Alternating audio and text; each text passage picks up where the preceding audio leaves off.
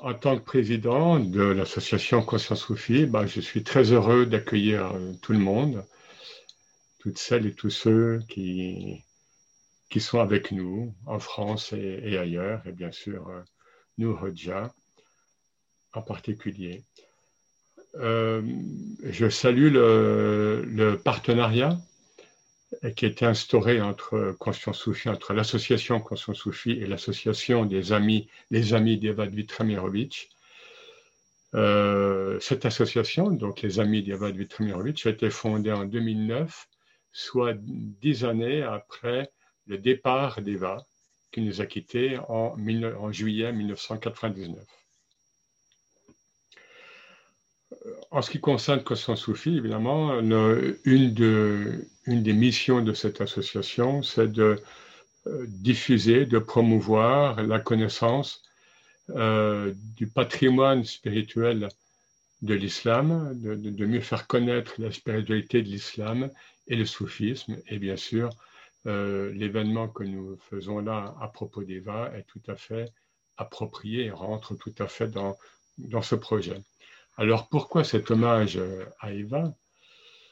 À Eva Dmitrovic Alors très rapidement, parce que je n'ai pas fait une conférence, mais en, deux mots, pour ceux qui, ne connaissent pas ou, peu encore, c'est une pionnière, euh, au sens où c'est une des, une, des premières femmes musulmanes converties euh, de la deuxième moitié du XXe siècle qui, a su et pu se faire entendre avec des difficultés. Elle en témoigne, elle le disait. Elle a dû rompre parfois avec son milieu ambiant.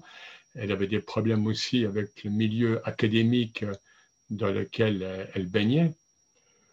Donc, un courage. Et pour ceux qui l'ont connu, euh, ce courage était euh, patent, était évident.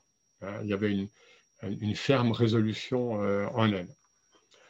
Donc, c'est un, témoin, un grand témoin de l'islam spirituel en Occident au XXe siècle.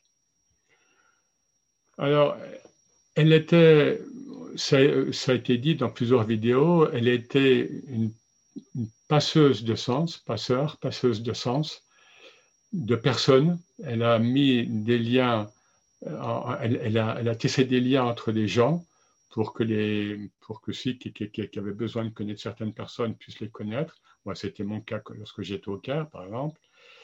C'était une, conseillère vraiment euh, très juste, très, très précise, dans un domaine euh, apparemment euh, complexe, qui est celui de, de, de, la spiritualité. Et je dirais même qu'elle a été un miroir pour beaucoup de personnes qui étaient en quête de sens, comme elle l'avait été et comme elle l'a resté, bien sûr, jusqu'à la fin de sa vie, évidemment. Et j'ose dire qu'elle a, peut-être par-dessus tout, hein, je ne sais pas si c'est ça qu'il faut dire, mais j'ose dire qu'elle a accouché de Rumi, de Rumi dans le monde francophone. Hein, il y a comme un accouchement, là, dans le monde francophone. Pas uniquement en France, dans le monde francophone, j'aime bien citer cette anecdote. J'ai un ami, une connaissance, un, turc, un magistrat turc qui habite Ankara, turc de Turquie, qui a connu l'œuvre de Rumi par les travaux, par les livres d'Eva, euh, donc écrits en français. C'est un témoignage hein, de cet effet miroir, donc de passage euh, qu'Eva a, eu, euh, un rôle tout à fait clair. Moi, je dirais, euh, avec le recul, je dirais que c'est une personne qui, qui, avait, qui, a été visionnaire. Pourquoi? Parce que son discours et sa présence, pour ceux, pour ceux qui l'ont connu, nous parlent tout à fait. Hein, euh, sont complètement encore là, sont très présents, sont très actuels et concernent tout à fait les, les personnes, euh, d'une part, qui sont en, en quête de sens actuellement et au-delà, au-delà, les humains mondialisés que nous sommes tous actuellement. Et nous savons que Rumi est un maître spirituel universel maintenant. Parfois, euh, ça déborde un petit peu du cadre euh, euh, vraiment strict que Rumi a donné à son œuvre, mais c'est ainsi, notamment aux États-Unis.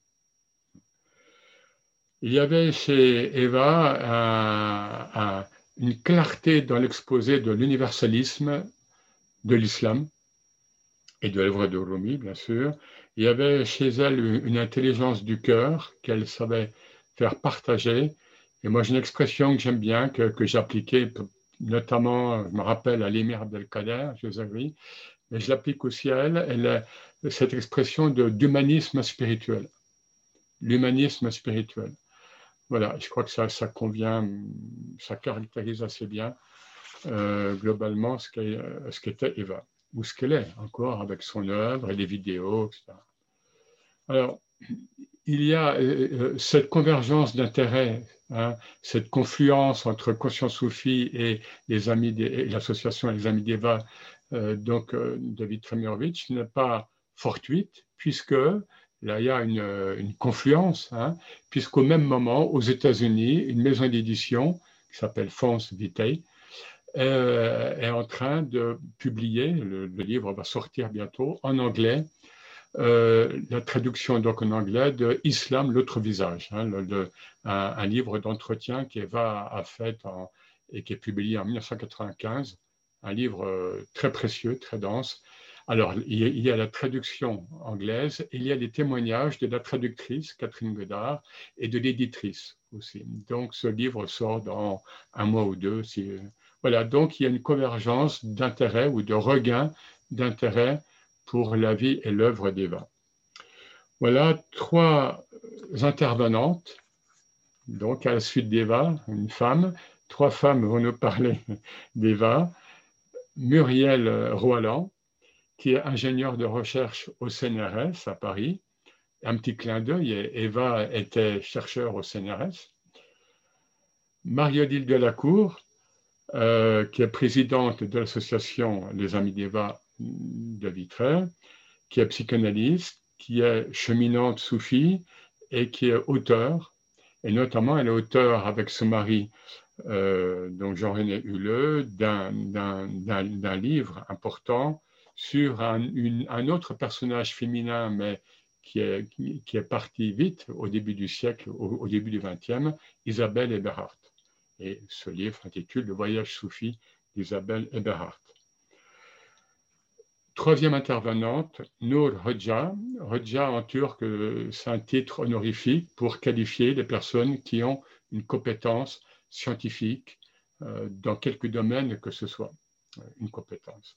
Et de fait, de fait, Nour Hoxha a cette compétence de, bien connaître le mot est faible, l'expression est faible, l'œuvre de Rumi, et, la charge, elle a la mission de diffuser cette œuvre et, l'enseignement de Rumi dans le monde.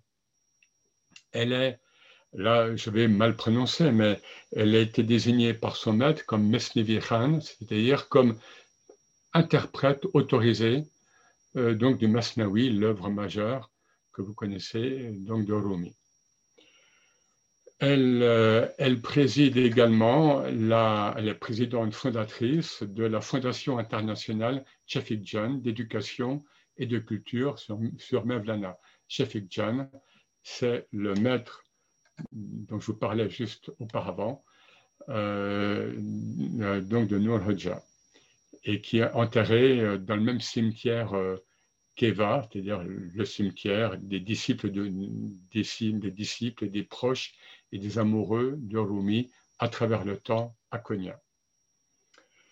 Voilà, donc je termine euh, ça et simplement, euh, alors euh, Noor Raja a écrit plusieurs livres en turc et enfin, un premier livre vient de paraître traduit en français, je, peux le montrer.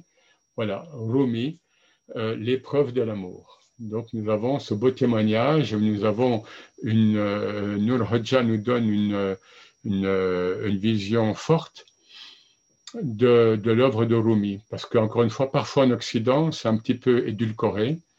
Là, elle nous montre bien la, la trempe spirituelle, hein, la stature spirituelle, sans concession, hein, de Jalaluddin Rumi. Et en fait, de, ce personnage qui s'appelait Mohamed Jalaluddin Rumi. Merci à toutes et à tous pour votre attention et je laisse la place immédiatement à nos conférencières.